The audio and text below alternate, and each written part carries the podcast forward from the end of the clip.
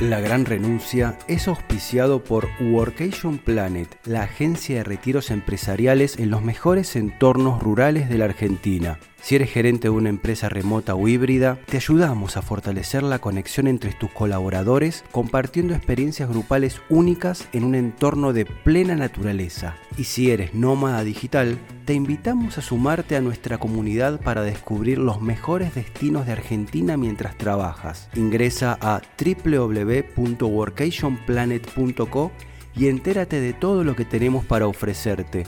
Workation Planet te invita a disfrutar el siguiente episodio de La Gran Renuncia. Bienvenidos a un nuevo capítulo de La Gran Renuncia. Nuestra invitada de hoy es Pilar Ortiz. Pilar es una referente en todo lo relacionado a la gerencia de equipos remotos y cómo desarrollarlos. Su página web Virtual Not Distant contiene una enorme cantidad de recursos e información sobre los retos de liderar equipos remotos y métodos que recomienda implementar. Además, en su página web se puede escuchar su podcast 21 Century Work Life, con más de 300 capítulos con entrevistados referentes al trabajo remoto. También ha escrito un libro, Online Meeting That Matter, que es una guía para gerentes de equipos remotos y también es coautora de Thinking Remote, dirigido también para líderes de equipos remotos. Por si fuera poco, también está desarrollando el uso del podcast como herramienta de conexión de equipos de trabajadores remotos. Bienvenidos a La Gran Renuncia, claves para una gerencia remota. Pilar, bienvenida y gracias por aceptar nuestra invitación. Encantada, muchas gracias por tenerme aquí. Qué bien. Igual nosotros. Eh, Pilar, todo este tema del trabajo remoto desde bueno, antes de la, pandemia, eh, pero se aceleró mucho más después de la pandemia, creo que ha hecho una revolución, pero en todo sentido, ¿no? O sea, me refiero a la parte laboral, a la parte laboral, la relación laboral, la misma percepción de las personas de su relación, trabajo, vida. O sea, esto no es solamente algo, digamos, una sección nueva, pero me parece que es como una revolución enorme, ¿no? ¿Qué opinas?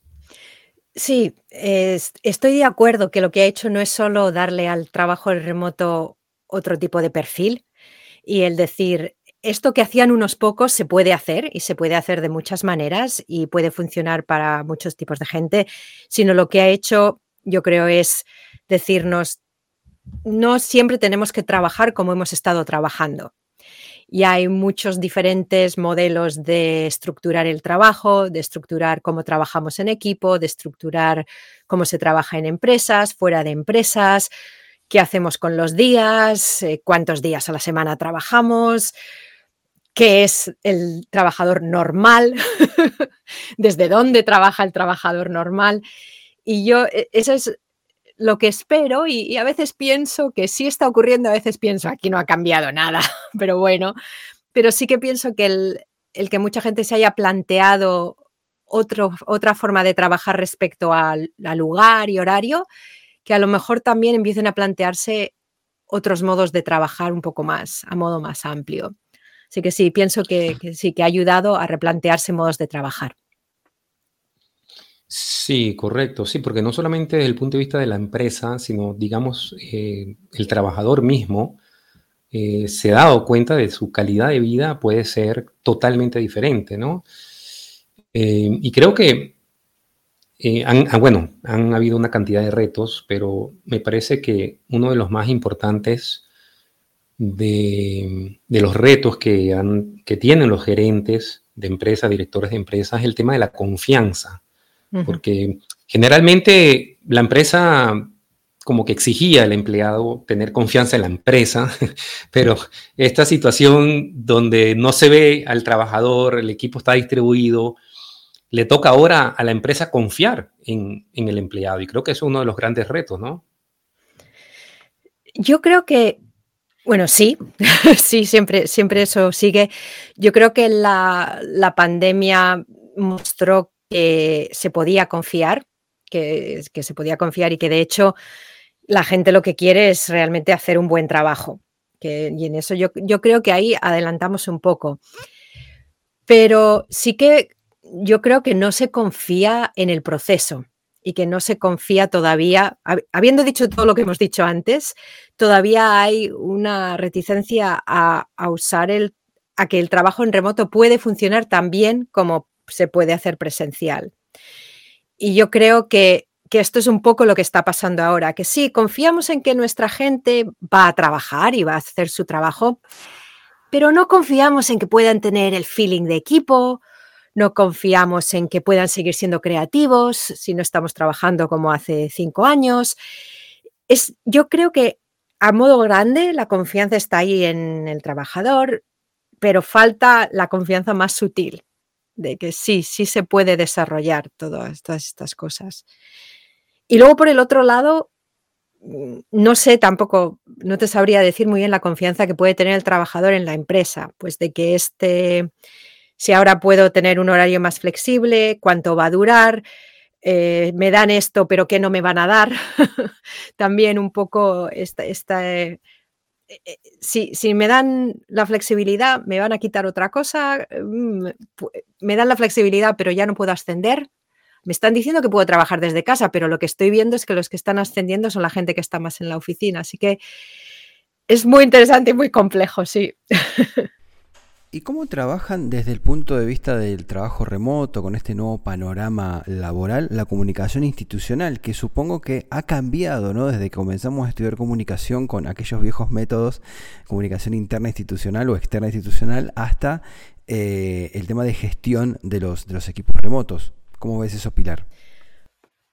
No, te voy a decir que no sé muy bien si he visto el cambio, em, pero lo que sí he visto es el... Primero, voy un poco más atrás, voy un poco más atrás a cómo ha cambiado el modo en que las personas fuera y dentro del trabajo se comunican, la tecnología, por ejemplo, todo el tema de las redes sociales, el tema de los blogs, el tema de buscar información cuando la necesitamos, el tema de tener acceso a más gente a través de la Internet de la que teníamos antes. Y no sé no sé cuánto ha cambiado la comunicación dentro de las empresas, si esto es lo que me estás preguntando, de cómo, por ejemplo, se dirigen los directivos a, la gente. Porque todavía no he visto mucho, y sí algo, pero no he visto mucho, por ejemplo, uso de, de más artículos, de más blogs, de eh, reuniones abiertas en online, por ejemplo, donde pueda comunicarse todo el mundo, donde esté todo abierto, donde de verdad haya una, un modo de mm, recoger preguntas, impresiones a modo más horizontal también. Yo creo que todavía nos, todavía no se está usando el, el, eh, el mundo digital para hacer las empresas más horizontales. Todavía tenemos muy, está todavía muy estructurado jerárquicamente la comunicación. Yo creo que ahí todavía nos falta un poco. Por ejemplo, eh, un, ejemplo concreto, las, los social enterprises, los enterprise social networks, cosas como lo que era Yammer antes, eh, este modo de crear em, eh, comunidades de práctica, communities of practice dentro de empresas para que la gente pueda hablarse más todo esto todavía no se está utilizando mucho. Yo creo que le falta, es una oportunidad perdida. Es un sitio donde puedes crear espacios donde de verdad la gente tenga acceso a otra gente, tanto directivos como compañeros, compañeros en otros modos de la empresa, pero todavía estamos esperando a que nos digan eh, en qué grupos comunicarnos, esperando a que nos manden los newsletters, esperando a que nos pidan que, eh, que, contribuyamos a los newsletters. Entonces, creo que falta poco. Sí que hay sitios donde, no te, no te sé dar ahora ejemplos en concreto, pero sí que, que, ves que hay sitios donde sí se está empezando a usar, pero creo que todavía estamos esperando a las reuniones grandes, a los meetups gordos en las empresas, a los eventos presenciales, para que la gente tenga un poco más de esa comunicación informal. No sé si eso responde tu pregunta, porque es una... creo que todavía estamos muy en evolución. Y por ejemplo, la comunicación asincrónica, ¿no lo ves como una nueva beta dentro de una nueva comunicación en este nuevo paisaje laboral, en este entorno laboral? ¿Cómo ves el tema de, de este tipo de comunicación? Está habiendo más. Yo creo que en, la gente que ya la estaba usando y que sin llamarla asincrónica o asíncrona, sin, sin ponerle ese nombre, pues gente que a lo mejor tenían ya muchos foros o estaban ya usando Slack o luego han adoptado Teams. Em, en esos sitios sí se está empezando a usar, pero el problema yo creo que ha sido en, los sitios que empezaron a trabajar en remoto durante la pandemia, es que no hubo el tiempo de parar y pensar en cómo vamos a cambiar el modo de comunicarnos. Y estas plataformas que funcionan muy bien de modo asíncrono se están usando más de modo síncrono. Por ejemplo, em, en vez de usar eh, algo como Teams, pon, algo como Teams o algo como Slack, que tiene sus channels, que tiene sus modos de estructurar la conversación, son fabulosos para comunicación asíncrona, porque puedo poner el mensaje y nos esperamos y poco a poco la gente contribuye a la conversación, etc. Lo que ha pasado es que estas plataformas en muchos sitios se están usando como herramientas de mensajes instantáneos y se están usando pues un poco como se empezó a usar el email, que te mando un email y me respondes en dos minutos, en vez de tomarte tu tiempo. Y se están, es lo que he estado viendo, que se están usando, pero no se ha hablado de cómo usarlas, no se ha pensado en si ralentizamos la comunicación, que es lo que es la comunicación asíncrona, si tenemos que poner un poco más de pausa y tiempo, ¿cómo afecta al trabajo eso? ¿Cómo afectaría eso a nuestra colaboración? Y simplemente por el poco tiempo que se ha tenido en uno adoptar las herramientas en remoto, luego pasar a eh, modos híbridos u otros modos de remoto, no está cuajando. Lo que estoy viendo es que no está cuajando. Y por, también a veces por complejidad en la estructura de las empresas, los, trabajadores no tienen acceso a las herramientas para usarlas como mejor se podrían usar. Así que sí, yo creo que este concepto asíncrono sí que lo he visto en muchos sitios como algo que nos que puede ayudar a la gente a tener menos reuniones y algo que saben que puede ayudar, pero falta entender cómo eso cambiaría nuestro modo de conectar también. Así que se está empezando a hablar de ello, pero yo creo que queda mucho y a lo mejor en algunos sitios no funciona también. Tampoco es para todo el mundo. Sí, porque además de mm, del desarrollo tecnológico o el uso de herramientas tecnológicas, también me parece que corresponde una evolución emocional o humana, porque si no, si no terminamos con el tema de la ansiedad o de la inseguridad, terminamos eh, trabajando con herramientas asincrónicas de un modo sincrónico. Sí, es eh, eh, sí, exacto. Es, es, un, es un aspecto que no se ha tenido en cuenta. Y es simplemente lo, que se oye es, oh, tenemos que usar las herramientas digitales de otro modo, tenemos que usar más herramientas digitales o tenemos, pero no se ha mirado que esto es un cambio que sí que es un cambio emocional, porque puede uno, por ejemplo, si yo soy una persona que me gusta o un gerente que me gusta estar siempre ahí para quien me quiera, para quien necesite ayuda, esto de intentar no siempre estar disponible, simplemente porque si estamos disponibles todo el rato, con tantos canales por los que la gente nos puede buscar, es, es, es, es demasiado. Entonces, si quiero estar disponible, pues me cuesta un poco parar y no ver toda la comunicación como que te haga ser a tiempo real. Y luego también es la comunicación asíncrona, la mayoría ahora necesita mucho el, el tema escrito teníais un episodio si, si, si, hay que, si hay que ser un mejor escritor ¿no? para comunicarse en equipos remotos. Y también eso cuesta, el hecho de que mucha comunicación asíncrona ahora todavía es escrita. Y luego también está el aspecto de por, de dónde venimos como gente de mi generación y algunas otras generaciones este tipo de comunicación asíncrona escrita online también tiene mucho el perfil de, por ejemplo, el social media o cosas que son más light. Y sí hay a veces este punto de que la, comunicación seria y las decisiones importantes y las ideas importantes hay que comunicarlas en persona. Todavía está eso también, que es como, pues sí, está muy bien el asíncrono, pero para algunas cosas. Y otra vez, es, lo mismo, es para alguna gente funciona muy bien, para otra gente no funciona bien, para algunos equipos pueden de repente volar, por así decirlo, si adoptan este tipo de, ritmo y a otros equipos puede causarles daño porque o las, personas no están acostumbradas o porque el trabajo también no, no es el adecuado. Así que es más complejo, sí que es, que es mucho más complejo de lo que pensábamos. Sí, sí, sí, totalmente, porque es, eh, bueno, como estos elementos, eh, como comenta Cristian, psicológicos o, sociales, porque creo que el ser humano eh, no, no, está preparado para incertidumbre, eso no le gusta la incertidumbre, ¿verdad? Si está esperando el tren y llega tres minutos más tarde ya se pone nervioso, o sea, el tema de, esperar tranqui a una respuesta creo que es una cosa de, aprender, de, eh, que toma tiempo, a, pesar de, como dices, que se usan herramientas que pueden ser asincrónicas, pero se usan como sincrónicas. Por ejemplo, el WhatsApp, yo te mando un mensaje, no es necesario que me escribas enseguida, pero la persona responde enseguida. Entonces, como que tenemos que aprender que no necesariamente un mensaje que llegue por WhatsApp hay que responderlo de inmediato, pero eh, es interesante. Eh, eh, toda esa parte y todo lo que viene siendo el mindset, ¿no? De una relación asíncrona. Y, y también el, el, punto de lo que tú comentas, que muchas, muchos gerentes consideran que algo importante hay que decirlo presencial y que todo el mundo escuche.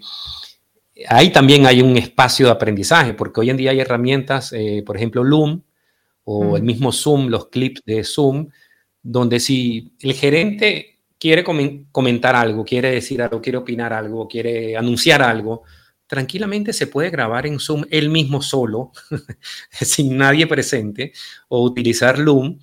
Y después que el, equipo lo escuche cuando quiera, cuando pueda y, todo tranqui, ¿no? No tiene que hacer una, una reunión para eso.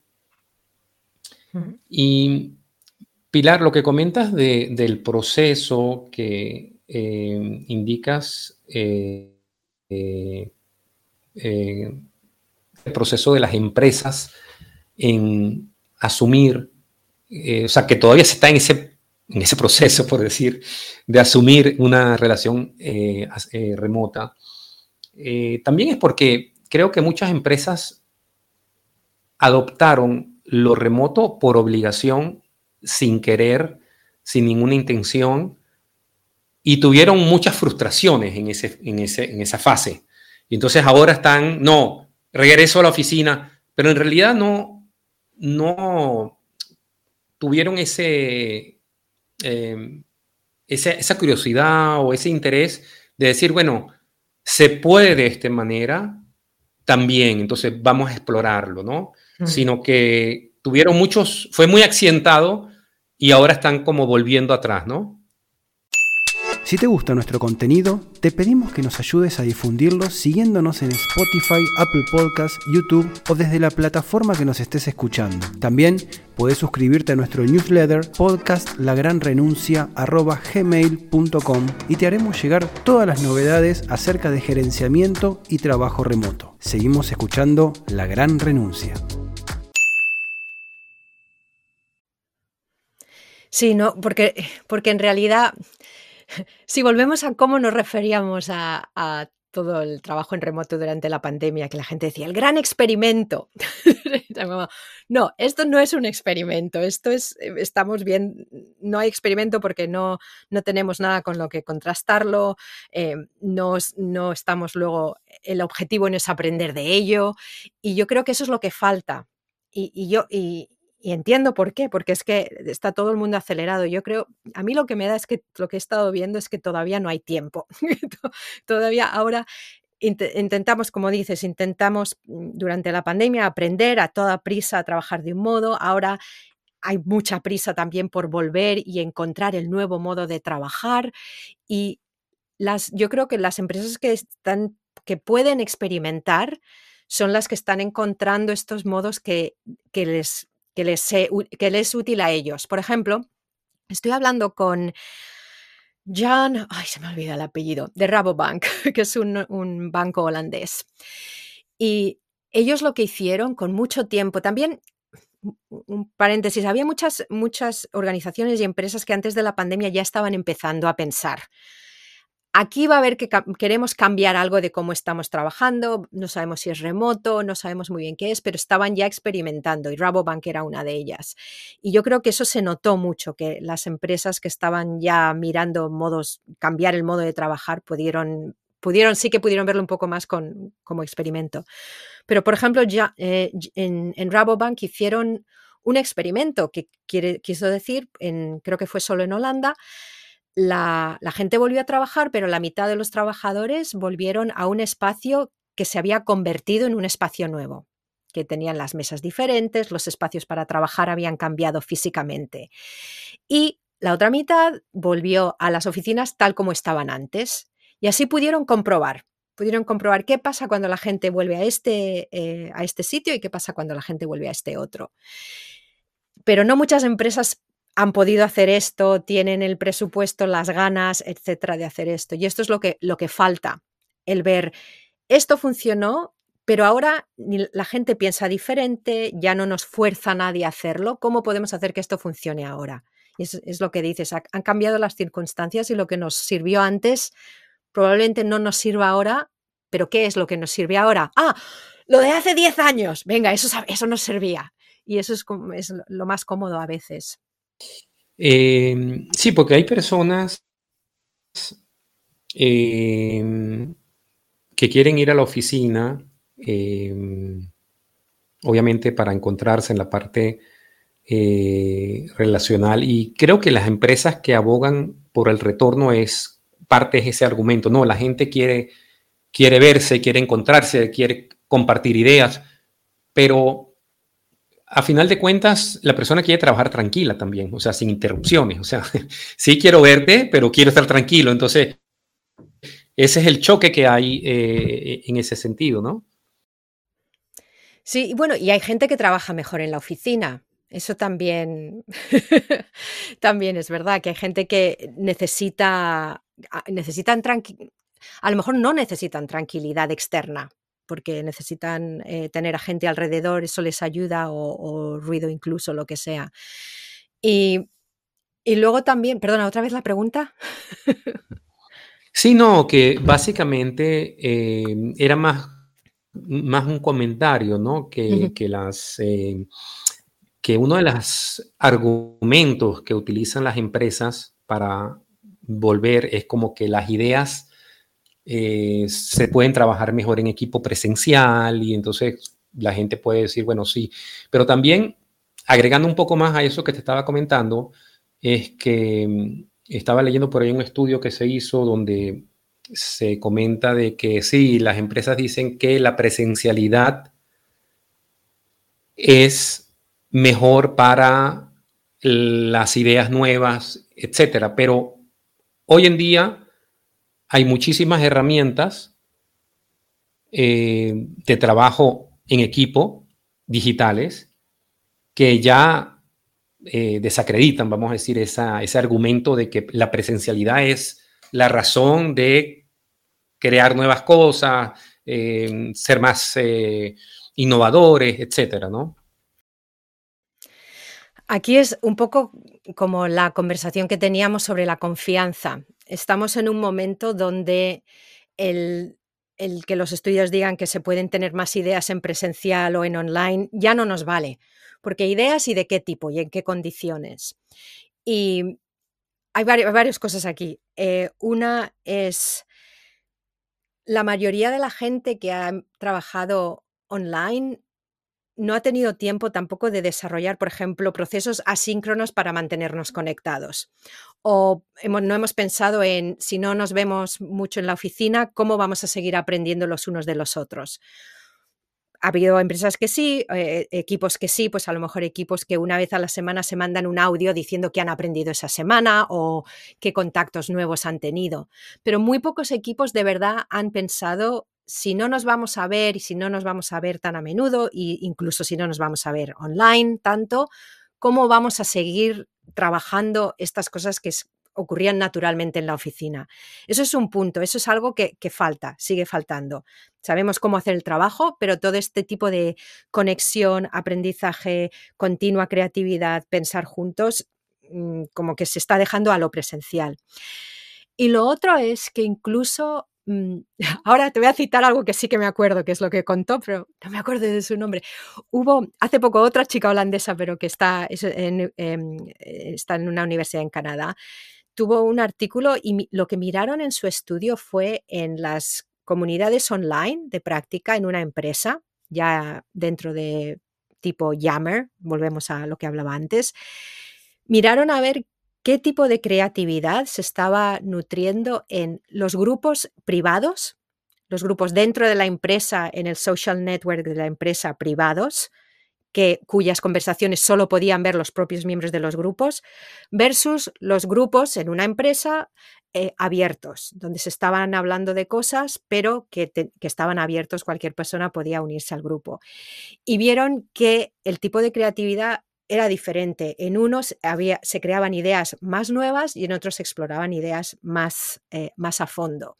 Y yo creo que eso es lo que interesa ahora empezar a mirar. Ya no es solo si si, el, si un grupo es cerrado o abierto, sino para este tipo de equipo, ¿qué creatividad necesita? ¿Es un equipo que necesita em, tener muchas ideas o que necesitan desarrollar una idea muy rápidamente? Pues eso es un tipo de, de actividad y de conexión. Puede que sea presencial, puede que sea en reuniones, pero mira, este otro equipo lo que necesita es desarrollar una idea a fondo y mirarla desde muchos puntos de perspectiva diferente pues ese equipo a lo mejor lo que necesita es un tiempo donde pueden comunicar las cosas de modo asíncrono, escribiendo a fondo y no hace falta.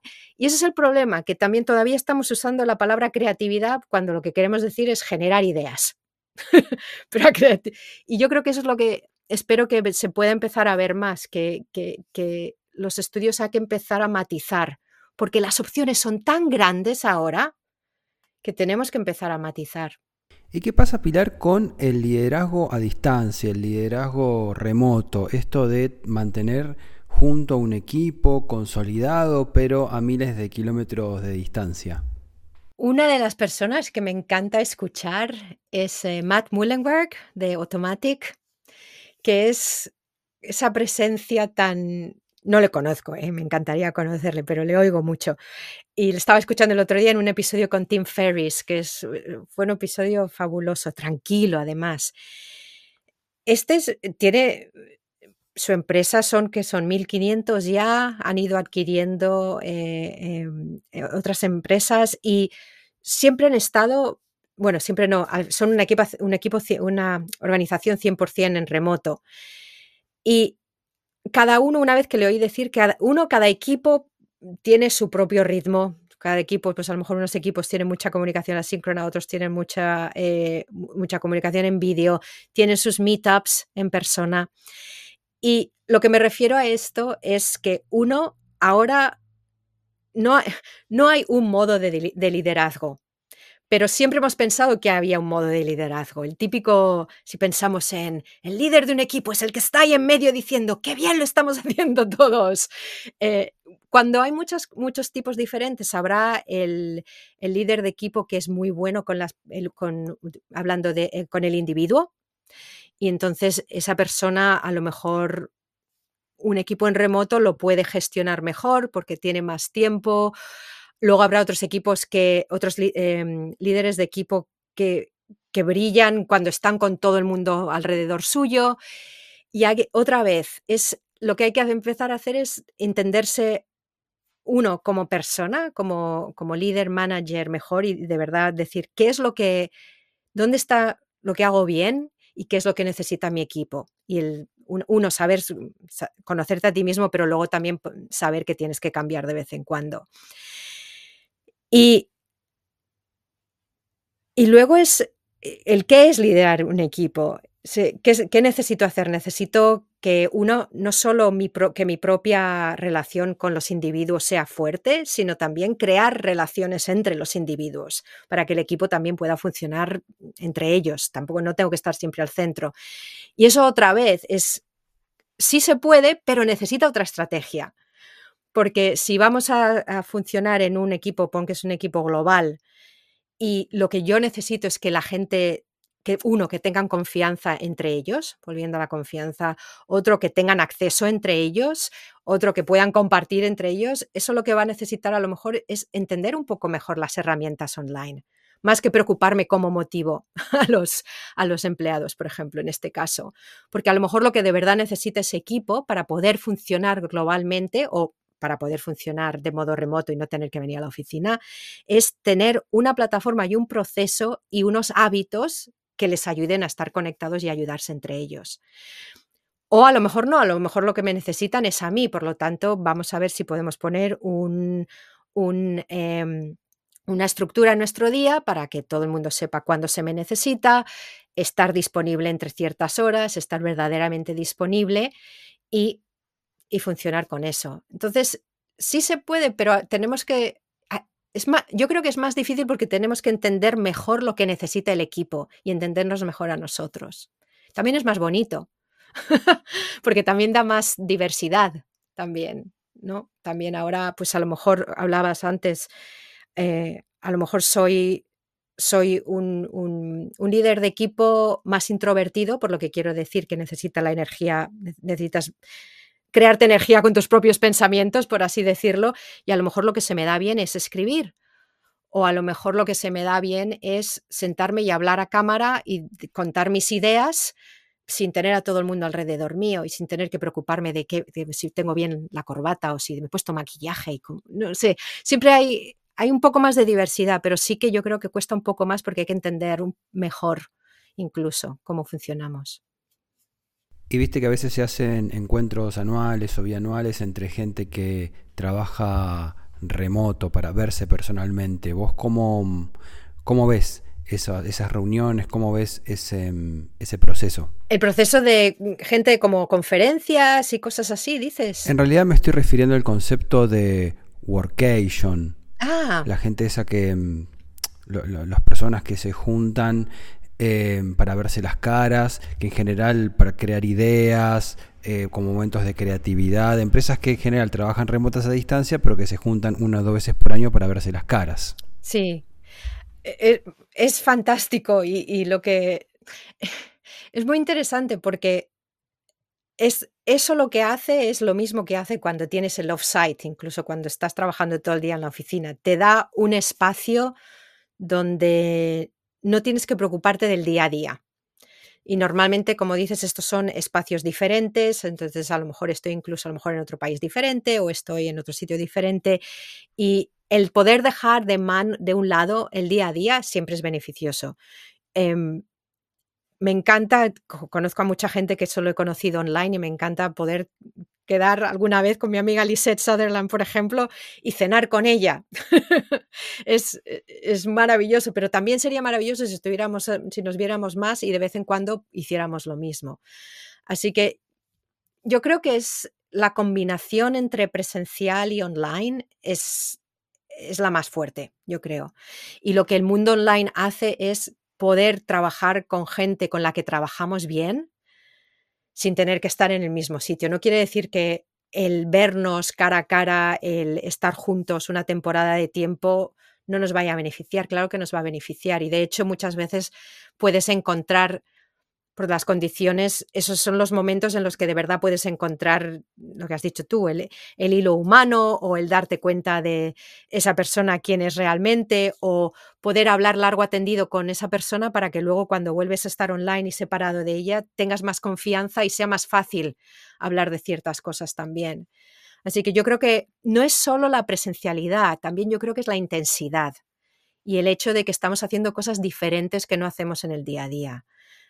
Así que sí, yo creo que hablando de Automatic, por ejemplo, otra vez que como, como llevan tanto tiempo haciéndolo, son referencia de eso, de los equipos tienen sus team buildings, bueno, sus team buildings, no, sus semanas donde van y a lo mejor solamente trabajan, hacen un poco lo mismo que hacían, pero juntos. Y eso es otra, otra dinámica también. Sí, eh, Pilar, y volviendo al tema del liderazgo de equipo, está también se ha desarrollado últimamente el concepto de, holocracia o inteligencia mm, mm. colectiva, ¿no? Eh, eh, bueno, ahora está lo de la inteligencia artificial, lo del auge ahora, pero bueno, la inteligencia colectiva, hay mucha inteligencia, ¿no? Pero la inteligencia colectiva, ¿crees que eh, hay un espacio más fértil eh, en el trabajo remoto para desarrollar este tipo de esquema de holocracia, que los grupos, mm, ellos mismos se organicen y la presencia del líder sea menor, o sea, que esté de alguna manera coordinando cosas, pero no tan, digamos, no, eh, que no sea el, digamos, el que va a solucionar todo, sino los mismos equipos se puedan, eh, puedan resolver, puedan procesar temas por ellos mismos. ¿Cómo lo ves con el equipo remoto o lo ves que es algo también presencial? Porque obviamente también es una forma de trabajar en la presencialidad, pero eh, eh, sería un reto también para los equipos remotos armar, cómo, cómo, cómo eh, digamos, desarrollar esa estructura que permita que los equipos remotos se ayuden mutuamente, ¿no?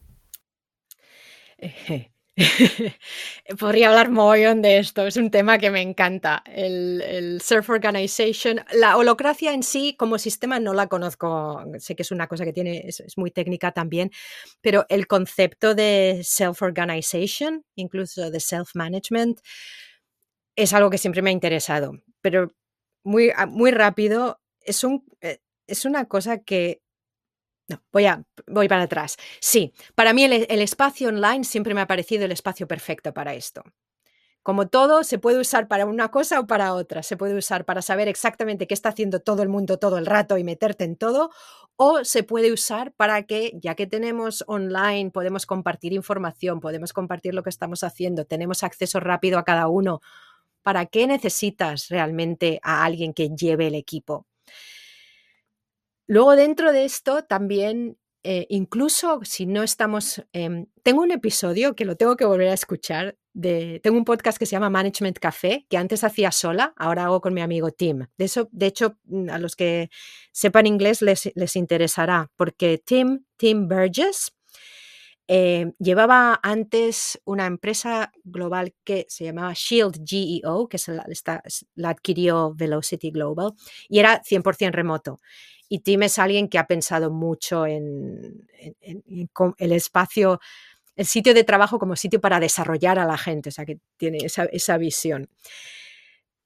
Anyway, ese, ese podcast, por si alguien lo quiere, Management Café.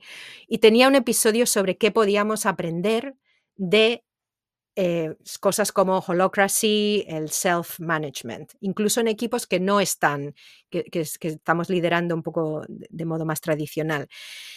Y a veces eh, presento el, papel del, manager en el equipo en remoto como el, arquitecto del ecosistema y que en realidad es otro modo de verlo. Es en vez de lo que dices tú, en vez de ser yo soy quien soluciona problemas, yo soy quien dirijo el trabajo, yo soy quien inspira, es qué tenemos que hacer como equipo para poder que la gente se pueda inspirar entre ellos, que se puedan autoorganizar, que puedan hacer eso. ¿Qué necesitamos en el equipo? ¿Qué herramientas digitales y qué procesos? Y ese chip de cambiar a dirigir el equipo a facilitar también la profesión de facilitator, ¿no? que es la persona que ayuda al grupo a realizar algo. Eso yo creo que es un cambio de chip bastante grande para muchos. Y es, en vez de estarme todo el rato viendo qué puedo hacer yo para, es cómo podemos usar la tecnología para. Y eso es uno de... Así que yo pienso que, como siempre, la, el, mundo, el mundo online y los equipos remotos es más fácil con tanta, porque todo lo estás haciendo a través de tecnología y te puedes organizar mejor. Ahora, como sabemos, la tecnología no es suficiente. Mm. Y luego también está, ya, ya que sigo, podéis cortar lo que queráis. Em, yo eh, está el libro de eh, Frederic Laloux, de, eh, ay, ya no me acuerdo ni cómo se llama, pero bueno, que es súper Reinventing Organizations. Sí, sí. Que, que, y, habla, y habla de esto. Y siempre, siempre lleva tiempo, y de hecho con mi amiga Judy teníamos incluso un, un grupo de meetings en presencial en Londres hace mucho tiempo donde nos juntábamos y hablamos de estas cosas. Y... Pero siempre me he preguntado por qué no, por qué no funciona, por qué este tipo de equipo, qué es lo que falta, por qué no todo el mundo está operando de este modo. Y yo creo que tanto para ser un buen trabajador en remoto, un buen manager en remoto y ser como para ser un buen equipo que pueda funcionar de este modo en remoto, tienes que necesitas otro tipo de habilidades también, porque ya no estás haciendo tu trabajo. También estás haciendo tu trabajo, tienes que tener medio ojo mirando que el equipo está funcionando bien, lo que normalmente hace el líder o manager tienes que no solo ser tú completamente responsable de tu trabajo, sino que a veces tendrás que hacer responsable a otra gente. También el, hecho de que eh, trabajemos de este modo no quiere decir que nadie sea responsable de otra gente ni que nadie vaya a liderar. Lo que pasa es que ese liderazgo es más fluido. Y mucha gente solo quiere hacer su trabajo, no quieren tener que preocuparse además del equipo. Entonces, es, no es solo cuestión de jerarquía, sino también es cuestión del profesional qué quiere hacer realmente, por qué está haciendo su trabajo. Sí, ese eh, es el libro que comenta, lo vamos a poner las notas, eh, Reinventando las Organizaciones de Frederick Laloux. Y él habla también de, bueno, menciona muchas empresas exitosísimas y grandísimas americanas eh, que tienen este tipo de gerenciamiento donde se da bastante autonomía, que es lo que busca realmente también muchos trabajadores remotos eh, buscan esa autonomía, ¿no? O sea, esa manera de, eh, digamos, yo te cumplo con el trabajo, pero déjame tranquilo, yo sé cómo hacerlo. Y que muchas veces son las personas que saben mejor cómo hacerlo porque están en el día a día. Eh, entonces, ahí se cuestiona el gerente como preguntando cómo lo está haciendo, de qué manera, cuando uno realmente el, tiene, tiene, está buscando, creo que parte de esa movida de, la gente de trabajar remoto es también, eh, que también presencial sin duda eh, es un rasgo que existe, pero es la flexibilidad con la autonomía, ¿no? Em, ahora, em, la parte esta eh, de lo sincrónico, volviendo a lo sincrónico, eh, ¿hasta qué punto eh, se puede llevar? Porque yo que tengo la experiencia, vamos a decir, con, mi equipo de trabajar asincrónico, no sé hasta qué punto como que puede extenderse tanto que, que, no interactúas, digamos, con la persona, porque realmente todo el diálogo, todo se puede, o sea, hay muchas cosas que se pueden hacer asincrónicas, pero siento a veces que uno como que se puede perder en ese, en ese bosque del asincronismo y en qué momento como que retomas la, presencialidad, ¿no? Eh, sí, eh, y puede ser muy cómodo, por ejemplo, el estar ahí en ese modo, sobre todo como directivo, director también, ¿no? Porque puedes evitar muchas conversaciones difíciles, puedes evitar momentos así un poco raros. Em, y volviendo a la autonomía y flexibilidad, y de repente tú eh, puedes eh, siempre tú ser el que elige cuando te comunicas, porque si mandas un mensaje, pues tú eliges eso, recibes. Y, y sí que puede llegar un momento, como, como dices, que un poco que estás tan cómodo que ya estás desconectado. La, yo creo que, una de las, de las cosas buenas de trabajar con otra gente es que no siempre estás cómodo. Que, que, es, esa fricción a veces y el tener que, oh, no sé si me están entendiendo bien, oh, no sé si estoy entendiendo bien, oh, creo que no estoy de acuerdo con eso. Eso es lo que hace que sea que la, colaboración. Eso es la, la parte buena de la colaboración. Y, la comunicación asíncrona para mí, que no es lo más difícil de hacer, es tener, em, tener arguments, tener conversaciones difíciles. O tener, ¿cómo se dice argument en español? Decirme, peleas. Sí, sí, sí. Las, las conversaciones difíciles son, son difíciles asíncronamente, yo creo, para mí, por lo menos. Em, y sí que llega un momento que también puedes perder a la persona. Yo me he dado cuenta también a veces de, tener muchas conversaciones en texto online, por, por ejemplo, por Slack, y luego meterme en una reunión, ver a la persona, ver a la persona sonreír, reírnos dos segundos juntos y decir, ah, y se me ha pasado todo eso que me estaba hartando de esa persona, se me ha pasado. Porque de repente tienes, eh, pues eso, tienes un contacto, voy a decir, más humano y, y ves muchas facetas diferentes de la persona a la vez. Mientras que cuando estás en un modo más asíncrono, uno porque pasa el tiempo, otro también por a lo mejor si estás escribiendo sobre todo, solo estás viendo una dimensión de la persona. Así que yo creo que, eso también em, es algo que hay que, hay que mirar. Mm, eh, os comento, estoy, y comentabas la inteligencia artificial. Estoy escribiendo un libro que no sé cuándo saldrá, que empezó como una cosa y está acabando como otra, pero le he estado dando a, ChatGPT, a GPT-4, em, eh, monólogos y escenas de Shakespeare para que me los cambiara para representar un aspecto de, trabajo en remoto. Y una de las que, una que me sorprendió es, había una de Ricardo II, que no conozco, la verdad es que no conozco eh, la obra, y hablaba de eso, hablaba de, era el jefe de equipo que estaba preocupado porque todo el trabajo se había convertido en asíncrono y la gente estaba empezando a perderse un poco también.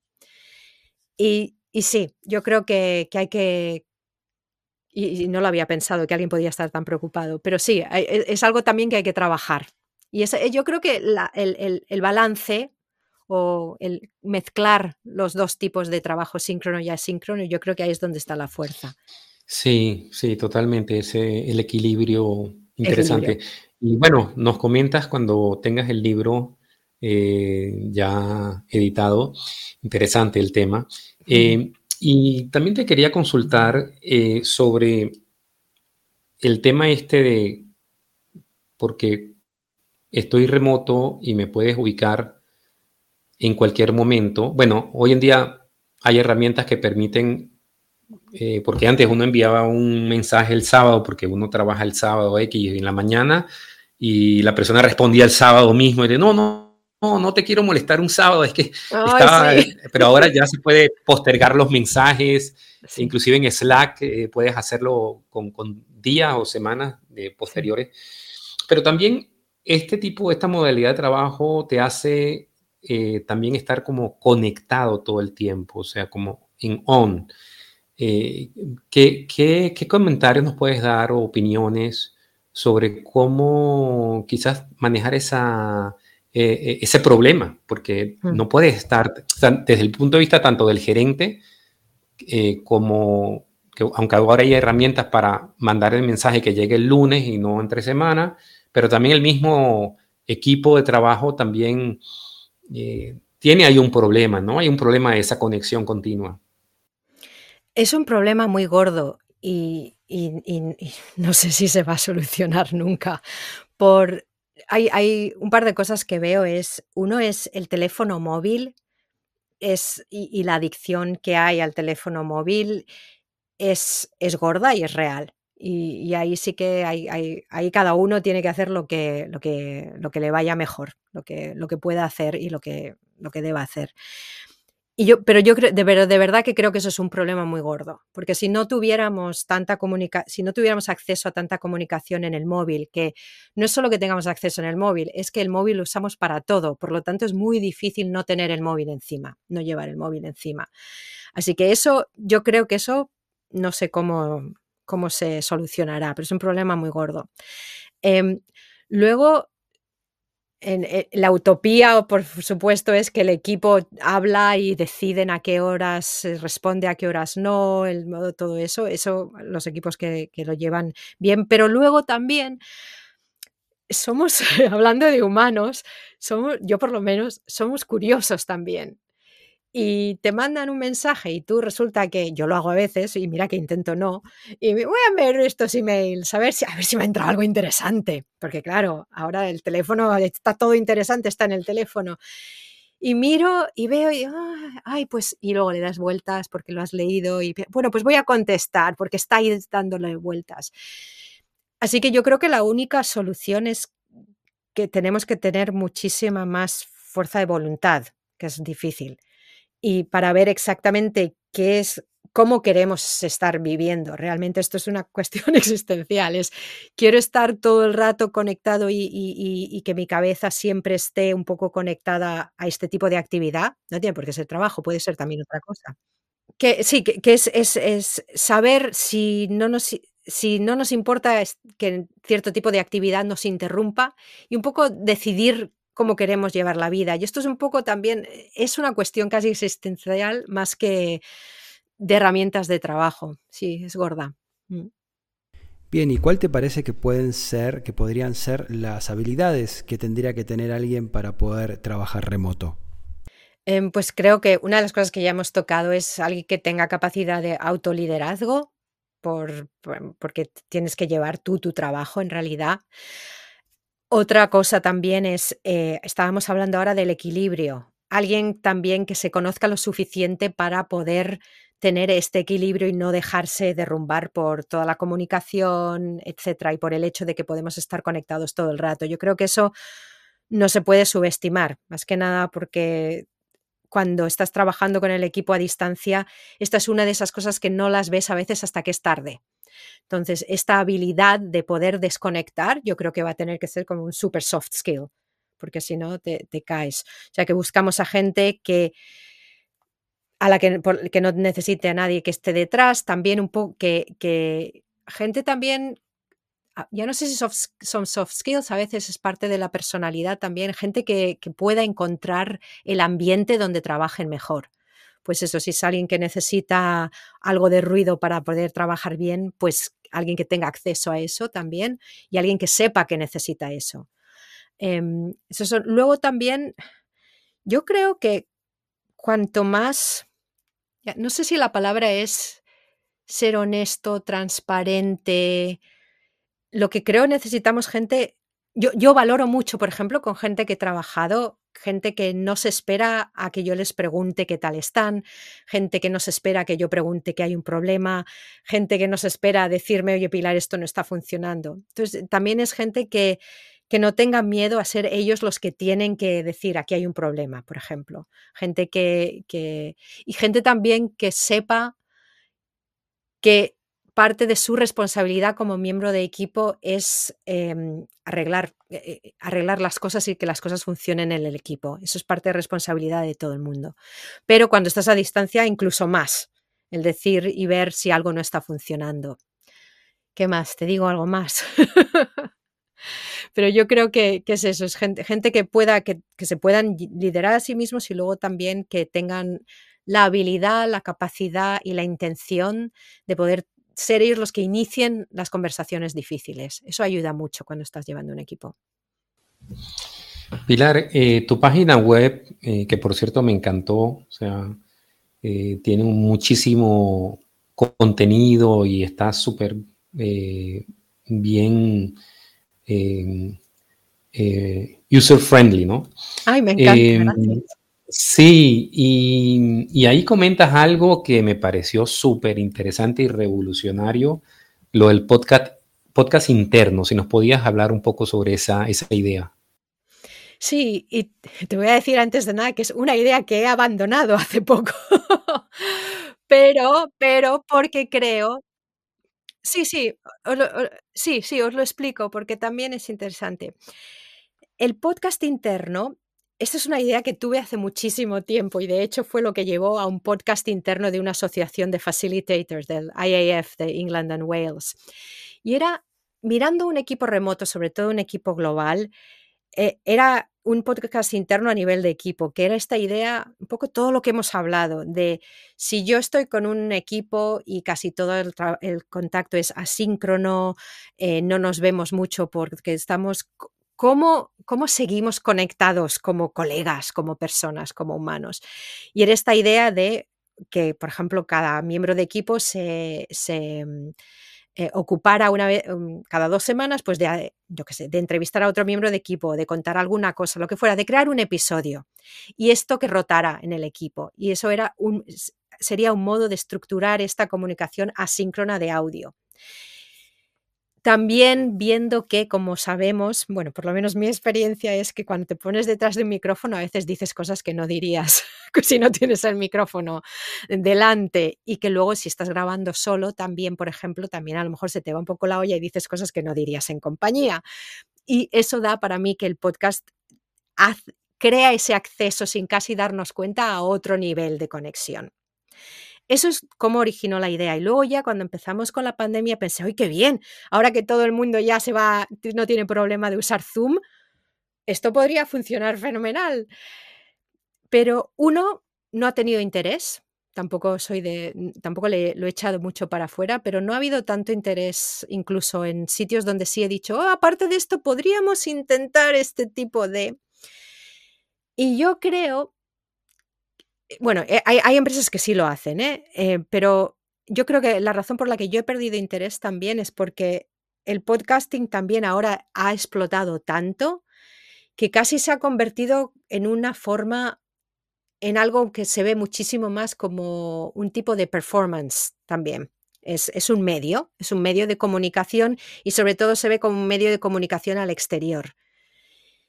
Y el echarnos para atrás y encontrarlo y buscarlo como algo más, em, otra vez, algo más horizontal, algo más, más humano, más humilde, no sé cómo funcionaría.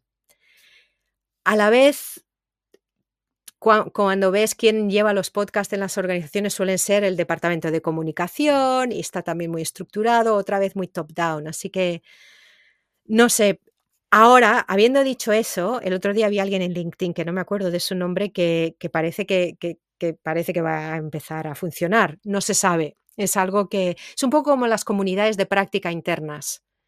Es, no lo sé. Bueno, yo te mm. comento de mi parte que me encantó la idea mm. y me parece que em, aporta muchísimo porque las empresas remoto Ok, hay reuniones por Zoom, se pueden hacer reuniones sociales, bueno, ¿qué hiciste el fin de semana? o qué estás haciendo en tu casa, o una reunión para un cumpleaños, qué sé yo. Pero me parece que el podcast interno te da un, bueno, primero una estructura de podcast eh, em, eh, y también te da una, una oportunidad para conocerse el equipo más. Además que también el podcast puede traer invitados de, áreas relacionadas con el trabajo o puede comentar sobre... me encantó, te digo que me encantó la idea, pero bueno, eh, verás... Bueno, si alguien quiere hacer uno, yo aquí estoy. lo que pasa es que ya no la estoy empujando. Lo que, lo que me gustaba de la idea también, Roberto, es... Em, el, el, poder, incluso en organizaciones más grandes, poder sacar la voz de la gente cuyo trabajo nunca se ve porque hay algo que ocurre mucho en, una de las cosas en toda organización, sea remota o no, es que hay gente que está haciendo trabajos muy buenos, pero que son muy poco visibles. Y hay muy pocas oportunidades de poder compartir no solo el trabajo bueno, sino lo que se está aprendiendo. Y el podcast, por ejemplo, sería un sitio fabuloso para hacer eso para compartir lo que se está aprendiendo y la gente que nunca tiene esa visibilidad, pues nada, 10, 15 minutos que cuenten lo que hacen y, por qué lo hacen también. Mm. Sí, y Pilar, em, ¿qué expectativas ves para este año con el tema del trabajo remoto, con toda esa movida de las empresas de que bueno, que yo creo que no hay vuelta atrás, pero ¿qué, qué opinión le das tú a todo este movimiento de estos grandes grupos donde las eh, solicitan a las empresas sí o sí, a, los trabajadores regresar. ¿Cómo, ¿Cómo, ves el futuro? Em, creo que lo que va a pasar es, me hace gracia porque me hicieron esta pregunta durante la pandemia y dije, lo que va a ocurrir es que vamos a tener por lo menos ya una polarización y tenemos todo un espectro de organizaciones y de gente. En un lado tenemos las organizaciones y la gente que quiere trabajar 100% en la oficina, en el otro lado tenemos el 100% de gente que quiere trabajar siempre en remoto y luego ahí en medio tenemos de todo, de todo y yo creo, creo que es una cosa buena Lo que pasa es que todavía estamos en transición y lo que está es porque antes de la pandemia tenía, la gente tenía el, contrato psicológico, ¿no? Con su empresa. Yo hago esto, tú, haces, tú me dices esto, nada escrito. Y, había mucha gente que lo que le gustaba era trabajar en la oficina. Y ahora a lo mejor esas oficinas, pues eh, con el concepto híbrido, pues esas oficinas no tienen a nadie. yo voy a la oficina y me la encuentro vacía porque mis compañeros no están. Esto no es lo que yo quería. Yo no vine aquí por eso.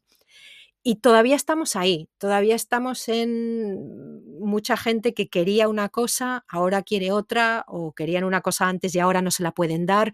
Y yo creo que va a haber mucha fluidez. Y yo supongo, espero, no sé, que en, como en cinco años así a lo mejor ya nos empezamos a estabilizar.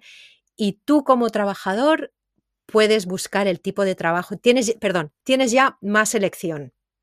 No quiero decir que todo el mundo podamos hacer lo que más nos conviene o nos gusta, pero yo espero que lo que haya es por fin más elección y una aceptación de que no todo el mundo trabaja igual. De todos, no es ya presencial remoto, sino es yo trabajo mejor hablando más, yo, toda, esta diversidad que se haya aceptado más. Así que yo creo que habrá eso. Es, y las, yo creo las empresas que quieren que todo el mundo vuelva a trabajar, bueno, si tienen sus razones y si lo dejan todo claro y si no, pues nada, ahí, si no quieres eso, no vengas y ya está. Y así tendremos más opción, espero, y también más opción las empresas de encontrar a gente que de verdad quiere estar ahí. Y Pilar, ¿hay algún texto, algún libro, algún artista que te haya inspirado en lo que tiene que ver con el trabajo remoto, el trabajo a distancia? Ay, te voy a decir el que estoy leyendo ahora. No es sobre el trabajo remoto en sí, y a lo mejor me viene mientras tanto algún libro que me. Bueno, The Year Without Pants sobre WordPress me gustó muchísimo, eh, que hablaba de, el, primer manager en WordPress. Es interesante, de hecho. Ese libro está muy bien, The Year Without Pants, pero es antiguo ya, pero da igual que sea antiguo. Está muy bien ese. Tiene... Sí que me acuerdo, me gustó mucho la historia y luego también tenía bastantes cosas prácticas. Pero me estoy leyendo ahora eh, 4000 Weeks, se llama, de Oliver Berkman. Y es, no es de productividad, porque lo que está haciendo es diciendo si de verdad teníamos, deberíamos de estar tan em, obsesionados con la productividad. Lo iba a mencionar antes cuando estábamos hablando de esto. Y es el hecho de este concepto que tenemos de que queremos hacer lo más posible durante el tiempo menos posible, ¿no? Tenemos estas horas y las queremos llenar y cómo podemos ser más productivos y cómo podemos hacer las cosas más rápido, hablando un poco de la comunicación también, ¿no? Y lo que Berkman dice es, tenemos 4.000 semanas en nuestra vida, lo que tenemos que hacer es aceptar que eso es todo el tiempo que tenemos y empezar a decidir cuáles son las cosas que no podemos hacer. Y me gusta mucho ese libro como tratado filosófico, porque habla, por eso, porque habla de nuestra relación con el tiempo y yo creo que a modo de nuestra relación con la tecnología también está muy bien y él habla mucho de eso también. Así que no es específico de trabajo en remoto, pero yo creo que es un tratado interesante. Y si no, The Year Without Pants, sí, ahora sí que el, libro de Teresa Sigilito Holema, de Virtual Teams Across Cultures, está muy bien como para gente que tiene equipos en diferentes eh, países. Ese está muy bien, lo recomendaría. ¿Y alguna herramienta tecnológica que te haya ayudado, que rescates para el trabajo remoto? Trello. Me gusta muchísimo Trello. Me gusta porque es simple y, y, porque es exactamente esta herramienta que me abrió los ojos cuando cuando por primera vez la vi en, eh, Management 3.0, cuando trabajaba allí, es, es, para los que no lo sepan, es una Kanban board donde todo el mundo puede ver, si se usa correctamente, qué está trabajando, en qué cada persona, cuándo se va a acabar, cuáles son los problemas, las conversaciones, y te da un modo de visualizar qué está haciendo el equipo. Entonces, como herramienta de productividad y comunicación de, de trabajo está muy bien, pero para mí también como herramienta de conexión. Porque yo que soy muy cotilla, me encanta ver qué está haciendo la gente y ver qué están haciendo y mirar lo que está hablando la otra gente. Y Trello lo tiene todo muy condensado. Así que me parece una herramienta muy buena mm, para que los equipos se puedan organizar entre ellos. Bien, y si nuestros oyentes se quieren comunicar con vos, ¿cómo lo pueden hacer? Em, en LinkedIn, Pilar Ortiz, pero decirme que, por qué me queréis conectar. Y luego Virtual Not Distant, hay un, un, formulario de contacto, soy yo. Virtual Not Distant en estos momentos soy yo. Así que si mandáis un mensaje por ahí, yo os contesto. Pilar Ortiz, muchísimas gracias por haber estado en este episodio de La Gran Renuncia. Un verdadero placer hablar contigo. A vosotros por las preguntas y las reflexiones, porque han, estado, ha estado muy bien, gracias. Muy bien, y en este episodio de La Gran Renuncia hablamos con Pilar Orti en, en, una charla bastante profunda acerca de lo que tiene que ver con el trabajo remoto. Hemos pasado todo, desde la revolución que causó el trabajo remoto a nivel vida, a nivel laboral, a nivel actividades. También hemos hecho un desarrollo en particular de lo que es la comunicación asincrónica eh, y cómo liderar a distancia. ¿no? Realmente Pilar Ortiz es una profesional del trabajo remoto. Ustedes saben que tiene dos podcasts, uno justamente sobre podcast, otro sobre management, que ustedes van a tener la descripción abajo de, de, este episodio. Y nos ha dado el tiempo para poder profundizar en cada uno de los temas. ¿Cómo lo escuchaste, Robert? No, muy bien, eh, Cristian. Eh, como comenta la parte eh, del trabajo remoto que tiene muchísima experiencia ella y interesante eh, en relación a la, a la, comunicación asincrónica, ¿no? Que ella comenta que hay que tener el mindset, ¿no? O sea, la, la mentalidad, vamos a decir, o de, de, de, asumir lo que es la relación asincrónica, eh, porque estamos acostumbrados a una respuesta inmediata, instantánea. Entonces eh, hay como que acoplarse a poder mantener esa comunicación eh, a destiempo, por decirlo.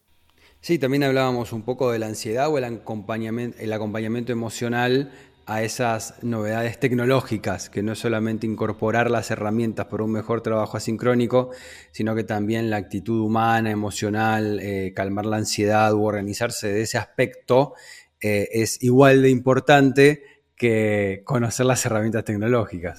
Y le mandamos un saludo grande a la gente del coworking La Cañada Multiespacio. Vos sabés que el norte de la provincia de Córdoba, en la República Argentina, es un lugar ideal para venir a hacer tus retiros empresariales. También es un lugar ideal si sos nómada digital para venir a pasarte unos días y trabajar disfrutando del entorno, del paisaje, de las sierras y los ríos. Bueno, tenés un coworking ideal para esto que es la Cañada Multiespacio en un lugar tan pero tan lindo como es Villa Jardino. Te lo recomendamos. La Cañada Multiespacio tiene salón de eventos, talleres, tiene oficinas, tiene consultorios y tiene un espacio de coworking espectacular. Están ahí en Boulevard La Cañada 29, Villa Jardino, Córdoba. Tiene una alta conectividad de buena calidad, lindos escritorios, lindos espacios, muy pero muy bien hecho el diseño, así que te esperamos en La Cañada Coworking en Boulevard La Cañada 29, Villa Jardino, Córdoba. Para comunicarte 3548 40 90 90. 3548 40 90 90. La Cañada Multiespacio en Villa Jardino, provincia de Córdoba, en la República Argentina. Amigos, esto ha sido La Gran Renuncia. Si se quieren comunicar con nosotros, lo pueden hacer a podcast lagranrenuncia.gmail.com. Muchísimas gracias y hasta el episodio que viene. Escuchaste La Gran Renuncia, un podcast producido por Roberto Schlesinger y Cristian Curto. Si te gustó, hace clic en el botón seguir y nos vemos en el próximo episodio.